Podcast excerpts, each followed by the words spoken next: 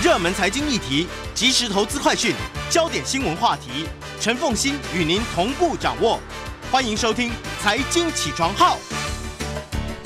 Hello，各位听众大家早，欢迎大家来到九八新闻台《财经起床号》节目现场，我是陈凤欣。今天呢，来进入我们的新闻焦点专题。我其实看到有这一个叫做森林疗愈师。到森林去疗愈，尤其夏天这个时间点，我我其实呃呃前前一阵子我出国呃不是前一阵子呢，我说我要出我要出去旅游这样子，我跟我先生讲说我要出去旅游这样子，然后我先生就说哦，那我们去那个什么海边啊什么什么这样，我说不要不要不要不要，我只想去山上，我只想去山上，因为山上 就会很凉。可是我到了山上之后呢，我就发现我什么树木都不认得，我这样我的我就是开口问说。就问我老公说：“诶，这是什么书？这是什么书？” 我老公说：“他也不知道，他认得鸟，但他不认得树。”所以，我看到有森林疗愈师呢，我就非常非常的感动。所以我今天特别邀邀请的这一位呢，是林务局所认证的森林疗愈师。他同时呢，也是以森林疗愈作为主要盈利事项的活动公司——森林邦。邦是这个邦呃邦国的邦哈，联邦的邦，森林邦的知识长林佳明，也非常欢迎 YouTube 的朋友们一起来收看直播。Hello，佳明早，大家早，凤馨姐早。好，那佳明现在跟我们是连线啊，对不起，他在跟我们连线，因为他现在人在溪头，对不对？对，我现在人正在溪头，大家可以看到我的身后的窗户，这些就是溪头的红块。好。森林疗愈，呃，诶，你你其实是经过林务局所认证的森森林疗愈师哦。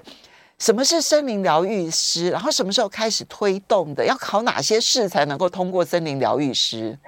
我想大家对于森林疗愈师这样子的一个概念，应该呃是有点陌生。但是如果我换一个角度讲，大家一定马上就知道了。有没有听过森林浴？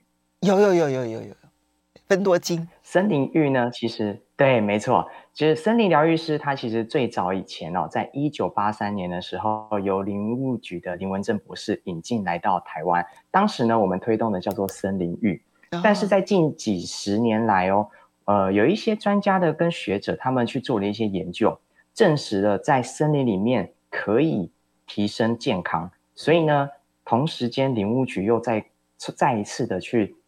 翻译了这一个名词叫做森林疗愈，因为它有一个医学跟科学的验证。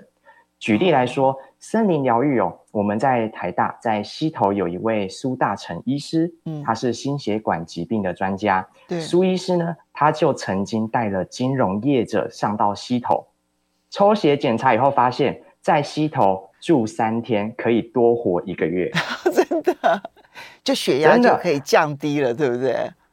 呃，它的自然杀手细胞就是我们所谓的抗癌细胞的活性还有数量有显著的提升，也就是它的这个免疫力的状态是提升一个月的时间的。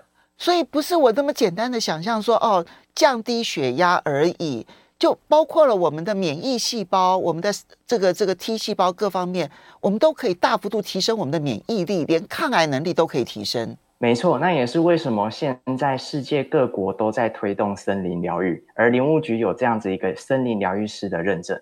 很多国家要推动，其实也没有森林可以推动。可是台湾其实得天独厚，对不对？哈，那嗯，可是你们是要考证照。以前森林浴的时候，我们没有听说有有人专门带人家去森林浴的。可是森林疗愈师显然。就是在他可以疗愈，证明他可以疗愈的同时，他希望有更多的方法可以更接近疗愈这件事情。没错，呃，其实在，在呃林务局的这个森林疗愈师里面呢、哦，呃，常常我们都会说到，他们是有受过一个完整训练的森林向导。嗯，但是呢，真正疗愈的人其实是森林。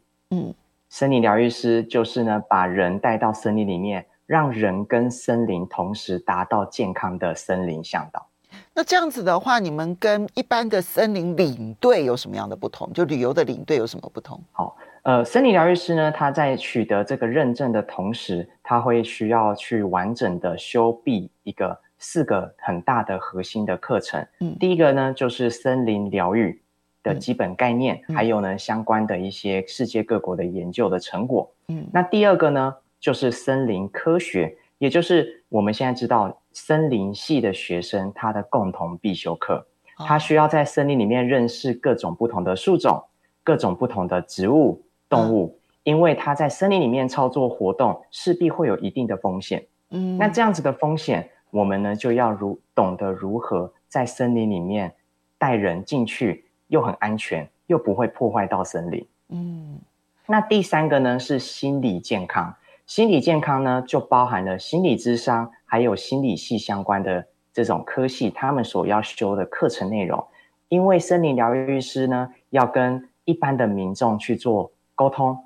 跟大家去做这个讨论，嗯，也许会分享。所以呢，森林疗愈师呢，在这样子一个心理健康的理念里面，他要学习如何呢，呃，去跟别人说话，如何呢是有同理心的。那如何在森林里面跟一棵树拥抱大树，如何跟他去诉说心中的苦。那最后一个呢，核心就是身体健康。身体健康呢，就是我们在森林里面，我们希望的是。带大家走到森林，可以得到健康。所以呢，身体健康的概念跟运动休闲管理科系是有关系的。它是透过运动科学的方式，用我们现在所做出来的一些增肌减脂，也就是以前人可能都会说我要减肥，但是呢，很多人都说，哎，老师老师，我们呢在山上走了，每天都爬了那么多的山，但是怎么没有变瘦？这时候我们就要教他如何才是正确的增肌减脂的效果。那让他去计算自己的脉搏，计算他运动的时候他的心跳速率，什么样子的心跳速率才是有效运动。那透过这样子的方式，他才可以达到真正的增肌减脂，也就是减肥的效果。有趣耶，这样子说起来，你们要学的知识还真的是蛮包罗万象的，不是任何单一科系能够学得完的。学会树种认识啦、啊，然后理解森林浴、森林疗愈对于人体的这个科学的一个认证的一个研究的过程，这是其中一个部分。但是心理健康，你刚刚提到说，比如说拥抱树木，所以你们其实是在呃带团的过程当中，你们会刻意安排一些活动，让人们去拥抱树树木，或者跟树木对话。然后，而且还要带一些动作，然后教大家怎么样增肌减脂嘛，就心理跟生理的部分。没错，所以呢，它其实是一个很综合性的一个呃职业。那林务局现在在推动的过程中，它其实也有教大家哦，呃，还拉了非常多不同领域的专家跟一些老师来教大家这些课程。所以呢，你要成为一个森林疗愈师，你可能会需要经过至少。九十个小时以上的这个学分的数量跟小时的时数，你才有可能拿到这一张认证。你自己当然是从森林的角度来讲，你是专业嘛，哈，你台大森林系的硕士。那么，嗯，可是呢，在心理方面，在生理方面，或者在运动休闲科学这件事情上面，我我我认为你可能在学校也许不见得有学过这样子的一个课程。所以那个时候想要来考森林疗愈师，你没有犹豫吗？呃，其实我完全没有犹豫的是，我在台湾哦，呃，是第一位以硕士论文以森林疗愈做这样子的研究，然后呢，很荣幸的发表在国际期刊上面的人。所以呢，当时我发表出去以后，呃，我发表的期刊是 IJERPH，是一个、嗯、呃蛮好的一个期刊。那当时因为这个期刊发表，我也做出了这样子一个很好的一个成果。我当时是在台大的实验林，也就是溪头做研究。那这个研究呢，我就是做九十分钟短时程的森林疗愈。嗯。那它对我们的中高龄者有什么样子的影响？那我就发现哦，一般森林疗愈的研究，像是苏医师啊，或是日本有一个李清医师，他们呃通常做的研究就是将人放到嗯。还有放到都市环境去做相个两这两个比较，嗯，但是呢，比较少人是做单纯在森林里面的。当时呢，我就是做了一个在森林里面，只要九十分钟的时间，有疗愈师带领你如何去打开五感，用五感去体验森林，它可以一样达到这个心理呀、啊，还有生理压力降低的一个效果。所以你本来就所以呢，当时我做了，对我做了这个研究以后，后呢，我在当完兵以后，我就回到了呃廉政制度。OK。所以你本来就研究这个，而且你的研究，我觉得比刚刚那个讲说带一群金金融界的这个人士到西头住那么长的时间呢，可能对我们来讲更有感。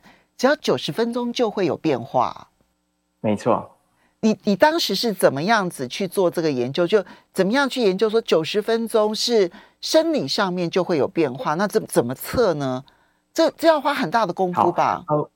呃，对，所以其实他的研究其实可以简单来说，就是呢，把人带到溪头的，就是带到森林前跟后，我们会做所谓的前后测。那带到森林前呢，我们会先帮他量测他的心跳，量测血压，还有量测他的这个唾液压力。那我们知道现在很多人可能会开始要因为疫情要做快筛，但是呢，我们现在还是有持续在用唾液压力的检测。时常都会被参与的人问说：“哎，我们今天一来到森林，我们还要做快筛吗？”我说：“不是，不是，我要收集你的口水，因为唾液可以呢做一个压力的检测。好，所以我们就透过日本引进的压力的仪器去做检测。好，我们稍微休息一下，结果这个检测呢？”九十分钟之后前后有多大的差别？休息一下，马上回来节目。欢迎大家回到九八新闻台财经起床号节目现场，我是陈凤欣。在我们线上的呢是林务局认证的森林疗愈师，他也是活动公司森林帮的知识长林嘉明。他的硕士论文就台大森林系的硕士论文呢，其实研究的就是森林疗愈这件事情。那也非常欢迎 YouTube 的朋友们一起来看，来这个这个收听收看啊。那么，嗯，森林疗愈可能对我们来讲是一个新名词，可是我们知道森林浴，但我们也许更进一步的知道说它对我们身体健康产生什么样子的影响。好，所以佳明呢，其实。他自己要从事这个行业之前，他自己做的那个研究，我觉得那个研究真的太花功夫了。你又要带人，然后去吸头，然后之前先帮他们做量测，他们心跳、血压，还有用唾液去测他们的压力指数，对不对？好，然后呢，就你带他们进去九十分钟，所以你要用，嗯，其实用疗愈的方法，就不是我们只是简单的去森林走走而已。你有很完整的一套课程之后，接着结束了之后，再去测他们的心跳、血压，还有压力指数，结果呢，差距有多大？好，那在我这样子的一个研究里面，发现了一个很呃有趣的事情哦。当时我做了一百五十七个样本，里面其中有一百二十八个有效样本。那这些有效样本里面呢，发现一件事情，就是他的心跳跟血压都有下降的趋势。也就是当你是放松的状态，你的平常的这个心率应该是会降低的。那它有跟其他国家一样的一个成果。那比较重要的是呢，它的唾液压力的指数，它原呃唾液压力哦，如果指数低于三十是没有压力状态，嗯，三十到六十之间是中度压力，六十以上是高压的状态。嗯，那有很显著的，大家多数这种中高压状态的这个人，他都会降到。没有压力的状态，所以呢，它的数值都有很显著的一个下降，那也表示呢，它的这个整个自律神经，它的这个交感神经的兴奋程度是下降的。所以你最戏剧化的案例，你有一百二十八个个案嘛？哈，案例，那一百二十八个案例当中最戏剧化的，因为说大于六十其实就是高压力族群，那它就真的完全降到了低于三十吗？有我最戏剧化的里面，其中有一位，他的前侧大概是一百二十四还是一百二十六，然后呢，他最后呢走完以后，他的后侧降到四，啊，差这么多啊？没错，所以呢，当时我们做出来的结果，我们也愣了一下，想说，哎，怎么降了那么多？他说，我这一次非常的享受这一个半小时的森林疗愈的行程，然后让自己一直放松下来。他最后他都觉得非常的放松，没想到他做出来的这个压力的指数是更好的，就是他自己他自己都有感受到，对不对？然后可是呢，对，没错，呃，你们从数字上来看也是非常非常的戏剧化的。好，所以嗯，是。当你看到了这一个研究的成果，当然你自己很兴奋啊，可以投投投书这个国际非常知名的期刊。可是你就以森林作为你一生的置业了，是这样没有错。那其实当时为什么会推动森林疗愈？呃，也跟我们的台湾森林保健学会的一位理事长叫做袁孝伟老师哦，我知道有关系，因为袁孝伟老师。对，他当时呢，也是我们森林系的系主任。那当时呢，他就在跟大家、跟各位各个老师聊天的时候，他就说了一句话，他就说：“台湾有六成的森林地，哦，台湾有六成的森林地，有这么多的土地都是森林。我们知道现在房地产的业者都赚得饱饱的，但是呢，为什么有这么多的这个森林地，但森林系的学生毕业却没有工作做？”所以呢，我们也一方面也很希望森林疗愈这样子的推动，它是一个打破同温层，因为呢，大家会希望有自己的健康，所以想要来参加这个活动。那同时间也让森林系的学生未来可以从事这一个相关的行业，把森林里面所学的专业知识转换成。真的可以呢，盈利真的可以赚钱的一个手段。好，所以呢，你们由台大森林系的前后期的校友就组成了这一个活动公司——森林帮。其实每一位，哎，是不是每一位带队的都有森林疗愈师的资格啊？呃，目前的话，其实呢，林务局的森林疗愈师认证，其实从今年才开始起跑。所以你是第一位。我们在去年三月的时候，对，还不到一年。就是林务局的森林疗愈师认证，其实在去年三月三十一号上线，正式公告上线以后，哦、我们五月就遇到了这个疫情的影响，所以从五月直接停摆到了去年年底，嗯、然后从今年一月一号以后才开始重新上线，所以其实从一月到现在大概也是只过了半年的时间。不过呢，可以发现的是，大家很认真在修习这些课程哦。呃，已经有总共是九十个小时的课程，然后分成三个阶段：核心课程、活动课程以及实习课程。嗯，但是这三个阶段的课程呢，已经有大概有三十几个人已经做到了最后的实习课程了，嗯、也就是他已经修完前面八十个小时的课，剩下最后十个小时，他就可以得到认证。所以呢，林务局预计在今年的年底。会发出至少十到十五张以上的森林疗愈师认证。好，你会多了更多的这个同业伙伴了哦。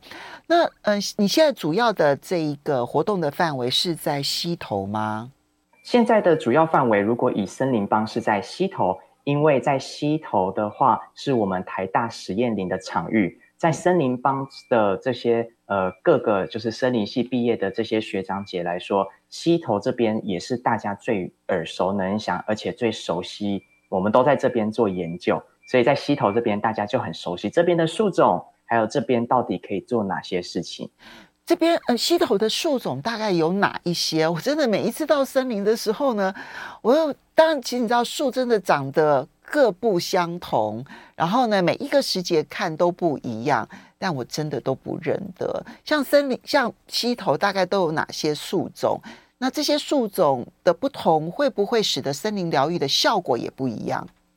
好，呃，溪头这边的这个树种呢，其实呢，跟森林疗愈的效果有很大的影响哦。实际上，我们用科学的角度去。做森林疗愈的时候，森林疗愈师在森林科学里面要懂得什么是分多精。嗯，芬多精是植物所挥发出来保护自己的一个杀菌的物质。那这个芬多精呢，透过不同的老师的研究，举例来说，在台湾做最多芬多精研究的是中兴大学的王生阳教授。嗯、那这个芬多精呢，不同树种所产生的芬多精有不同的效益。那也就是不同的森林，它其实不，它是适合不同类型的人的。溪头的森林呢，它的芬多精主成分，它的树种是以日本柳杉为主要的树种，它的芬多精主成分就是柠檬烯。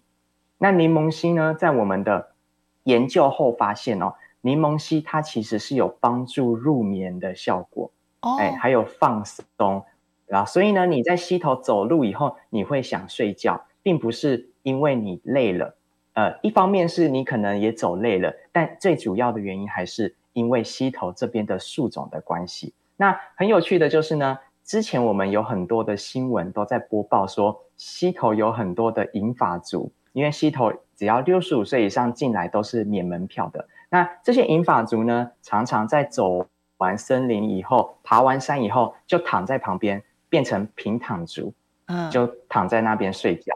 所以呢，其实当时新闻有很多这个负面的，就是说很多人在这边睡觉，然后都躺的这个很难看这样子。但是我们后来就会跟这个大家说明，呃，其并不是他们想要躺，而是呢，他们真的走完以后，哦，吸完芬多精会想睡觉。哦，所以失眠的人有福了。如果你真的觉得就是失眠的，所以是真的会有效吗？如果我常常去溪头。走走，然后吸纳这一个柠檬烯回来，就是我不只是在现场，我会觉得想睡。我回到家之后，其实都可能改变、改善我的失眠状况吗？是的，没有错。那呃，像是现在我们的森林系也跨刀哦，就是开始把这些呃相关在森林里面的产业都把它拉进来。像林务局现在在推动很重要的两个，一个呢叫做林下经济。就是在森林下面可以做的这各种经济的这个物种，嗯，那另外一个呢叫做国产材，也就是我们其实呢从一九八零年以后，台湾已经不砍树了，对，那这三十年的空窗期其实也是导致森林系从一九八零年以前，它其实是第三类组最高分的科系，但是呢，它慢慢的变成我们现在第三类组的这个跳板科系，也就是最低分的科系。所以，其实国产材的推动，就是林务局希望哦，提升台湾的木材自给率。我们知道，台湾常常会用到木头的东西，尤其是现在疫情，大家很喜欢网购。嗯，网购买的，你可以直接算过比例哦。如果你网购两个纸箱，有一个纸箱就是从国外进口的啊，那这个纸箱呢，其实呢，就是这个国外进口，而且还是。不知道它的来源，也许是从热带雨林来的。嗯、那其实当时哦，我们林务局也希望可以提升台湾木材的这个自给率。那也是哦，我们就是从森林疗愈的概念，我们也把这个国产材的概念放进来。像刚刚凤欣姐说的，在溪头可以呢帮助睡眠，所以呢，我们就把它呃，我看一下这边，我们就把这个日本柳杉的这个叶子拿来萃取成精油。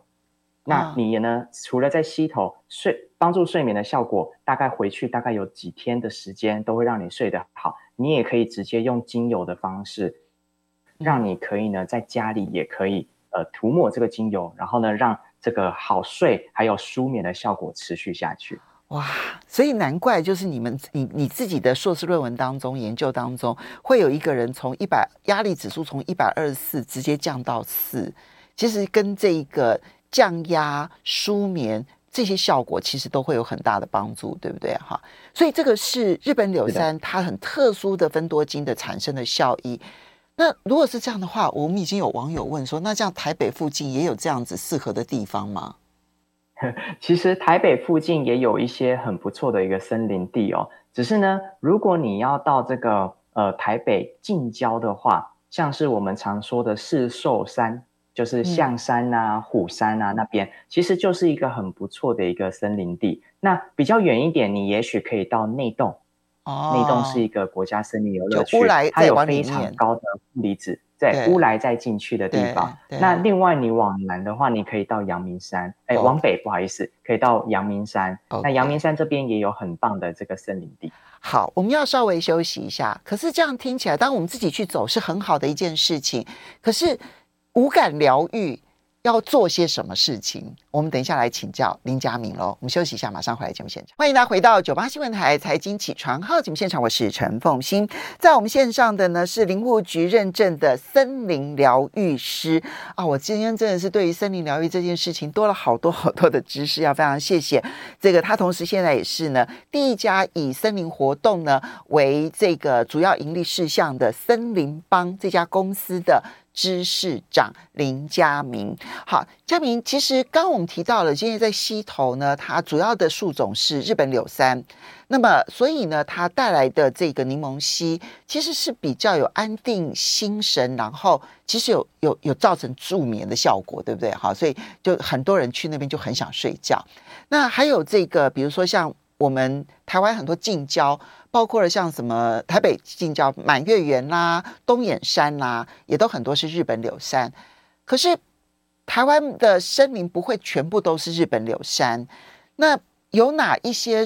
其他比较常见的树种，可能那个芬多精的效果是完全不同的。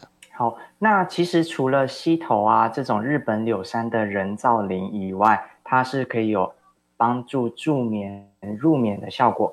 那另外呢，像是举例来说，像奥万大，奥万大这边的话呢，是以枫树，也就是金缕梅科的，不好意思的枫香，所以呢，这个枫香啊，还有这个呃樟树。它主要的分多精主成分，我们做出来的研究呢是松烯。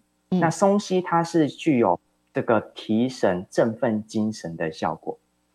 那就刚好相反呢，跟日本柳杉的效果刚好完全相反。不是说压力指数会提高，压力指数不会提高，但是会让你可能一个比较嗯、情绪低落的人，他比较容易恢复他的情绪，对不对？没有错。那就是可以透过不同的森林，然后你不同的人，你可能是比较情绪低落的，比较忧郁的，你可能就适合去一些比较是针阔叶混合林，那就是比较低海拔的森林。那如果你是想要放松的，你就可以到比较高的海拔的森林，像是你可以去阿里山，你可以去合欢山，这种比较高海拔的森林，它都是以主要都是以块木类型的为主。那也很有趣的，像我们也做出的研究哦，红块跟台湾扁柏是台湾的两种特别的块木。那红块它是有帮助放松的，嗯，台湾扁柏它是有专注提神的。所以呢，你其实呢，如你如果懂得森林里面的这个树种的话，你就会知道要到红桧的森林里面放松，要到台湾扁柏的森林里面去帮助自己的工作效率。哇！谢谢佳明老师，他很清楚的知道我们要一下子懂那么多有点困难，所以高海拔去放松，嗯、去助眠；低海拔，然后可以比较提振自己的情绪。那那个高海拔跟低海拔大概大概是多少的公尺以上，多少公尺以下？呃，一般来说我们在台湾因为有三千公尺，所以呢，呃，我会说一千五百以下。嗯，大概是比较中低海拔的，那一千五以上就是属于中高海拔。当然这不是绝对，因为这牵涉到人造林。如果是人造林的话，可能就会打破这一千五百公尺以上跟一千五百公尺以下的界限，对不对？哈，可是至少对于我们初步去判断就有很大的帮助。但我有很好奇，因为你讲的那个九十分钟的疗愈的课程，疗愈的这个过程，其实可能跟我们一般到森林走走又有。更多的不一样，那你会做哪些事情？好的，那其实森林疗愈哦，我们都会用一个中文的字哦，或是一个词来介绍，就是“休息”这两个字。嗯，大家写出“休息”这两个字，就会发现“休”就是一个人依靠着一棵树，哦，“息”就是找到自己的心，哦，也就是森林疗愈就是一种休息，休息就是要找到一棵树。那在像举例来说，像在我这九十分钟的无感体验里面，我会引导大家打开他的视觉、听觉、嗅觉、触觉以及味觉的部分。那有时候味觉是很困难的，没有办法邀请他在森林里面啃树皮，对啊，所以呢，我都会邀请他说，打开他的心去感受这个森林哦。那呃，课程里面呢，通常都会分成四个不同的环节。第一个呢，是让他静下心来。安静他的心，透过一些肢体的动作、正念的这个觉察，让身体去感受。等一下你要进入森林，因为你要放松下来，你才可以好好的感受森林里面疗愈的特性。嗯、那第二个呢，是觉察，觉察透过身体的五感，那通常会用一些小活动，用这些小活动呢，你也许呢会玩一些呃比较有趣的，像举例来说。我这边身边应该就有这个道具哦，你可以准备像这样子的一个相框，嗯，这种相框呢，你就可以呢透过一个相框，在后面的森林里面去找到一个你觉得最漂亮的一个风景，然后把它拍照拍起来。哦、那透过相框的方式，你就可以呢去找寻跟发掘一些比较难找到的细小微小的地方。这有点是觉察的部分哦，所以就是把我们的视觉集中在一个相框里头，你就会去很细腻的观察相框里头那些小的细微处，这是我们在用大范围看世界的时候常常会忽略的地方。没有错，哦、对，所以呢，这个就是一种觉察的练习。那这是第二个部分。嗯、那第三个呢，是要跟森林、跟树做一个连接，透过森林里面的这些树木。也许你会做到独处，你会跟一棵树陪伴很长的时间。那这个连接就是其实啊，就是要连接森林，连接自己，而且呢，再更甚至可以跟你身边的人去做连接。我们知道台湾现在或是现在世界上人跟人之间的距离越来渐行渐远，嗯，那很多人都不敢或是不想要去跟别人说话，嗯。那其实呢，透过连接的方式，当你先跟树连接的时候，你会觉得其实这没有什么不好的。也许当你真的放开心胸，你想要说的话，把它说出来的时候，这是一个很好可以呢，让他跟这个他的家人，他跟他的朋友，或是他跟他的工作伙伴，去建立更深度的连接的方式。那最后一个是分享，分享的话呢，就是跨出自己的舒适圈。透过团队的方式，或是跟森林去抒发他的情情绪哦。那很多人上完这个森林疗愈的课以后，都会哭的，就是痛哭流涕。那他就会说：“哦，真的是很久没有好好哭一场了。”那很多人在体验这样子的活动的时候，他会觉得：“哎，这个活动是一个很特别的，而且他可以呢，透过分享的时候，了解他的家人在想什么事情。”了解他的企业里面，他的老板到底在想什么事情？你刚刚讲的第三项连接哦，是不是意思是指说我可以跟树对话？他他们会直接跟树对话吗？一个人找一棵树跟树对话吗？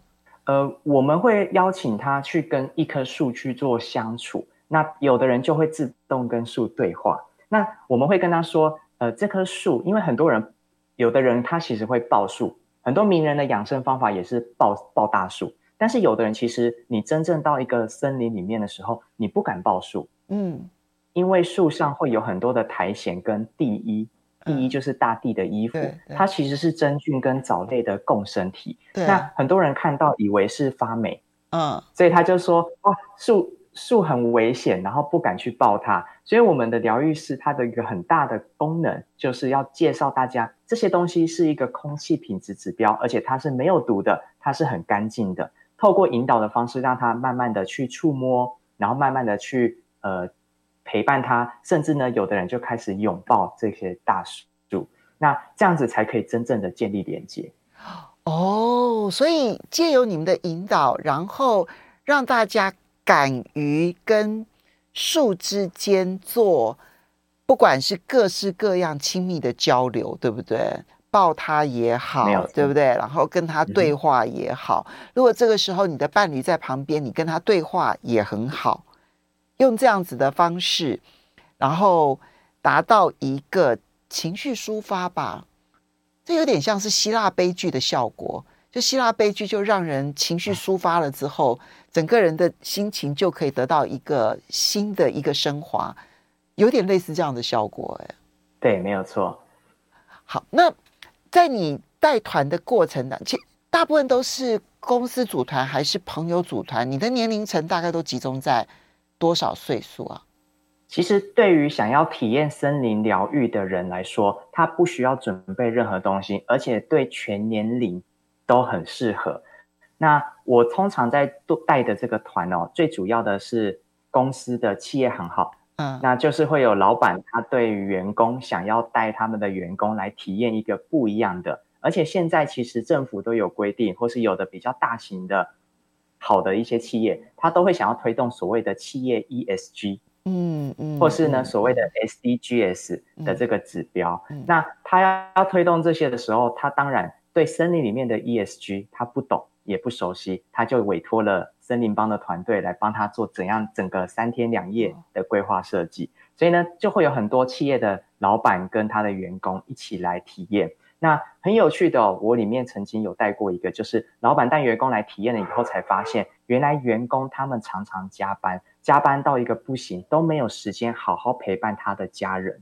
嗯，那最后呢，老板就说，我要给大家强制放假，因为呢，他必须回去陪陪他的家人。那另外一个老板呢，他曾经就说。他来体验一次以后，他就说：“我以后每两个月带你去山上去。”然后呢，就直接跟我们说：“你们帮我设计，每两个月我就要上溪头，然后我每一次员工，我想要体验一些不同活动。”我们这边就说：“没有问题，我帮你安排。”谢谢佳明，非常有趣的一个分享。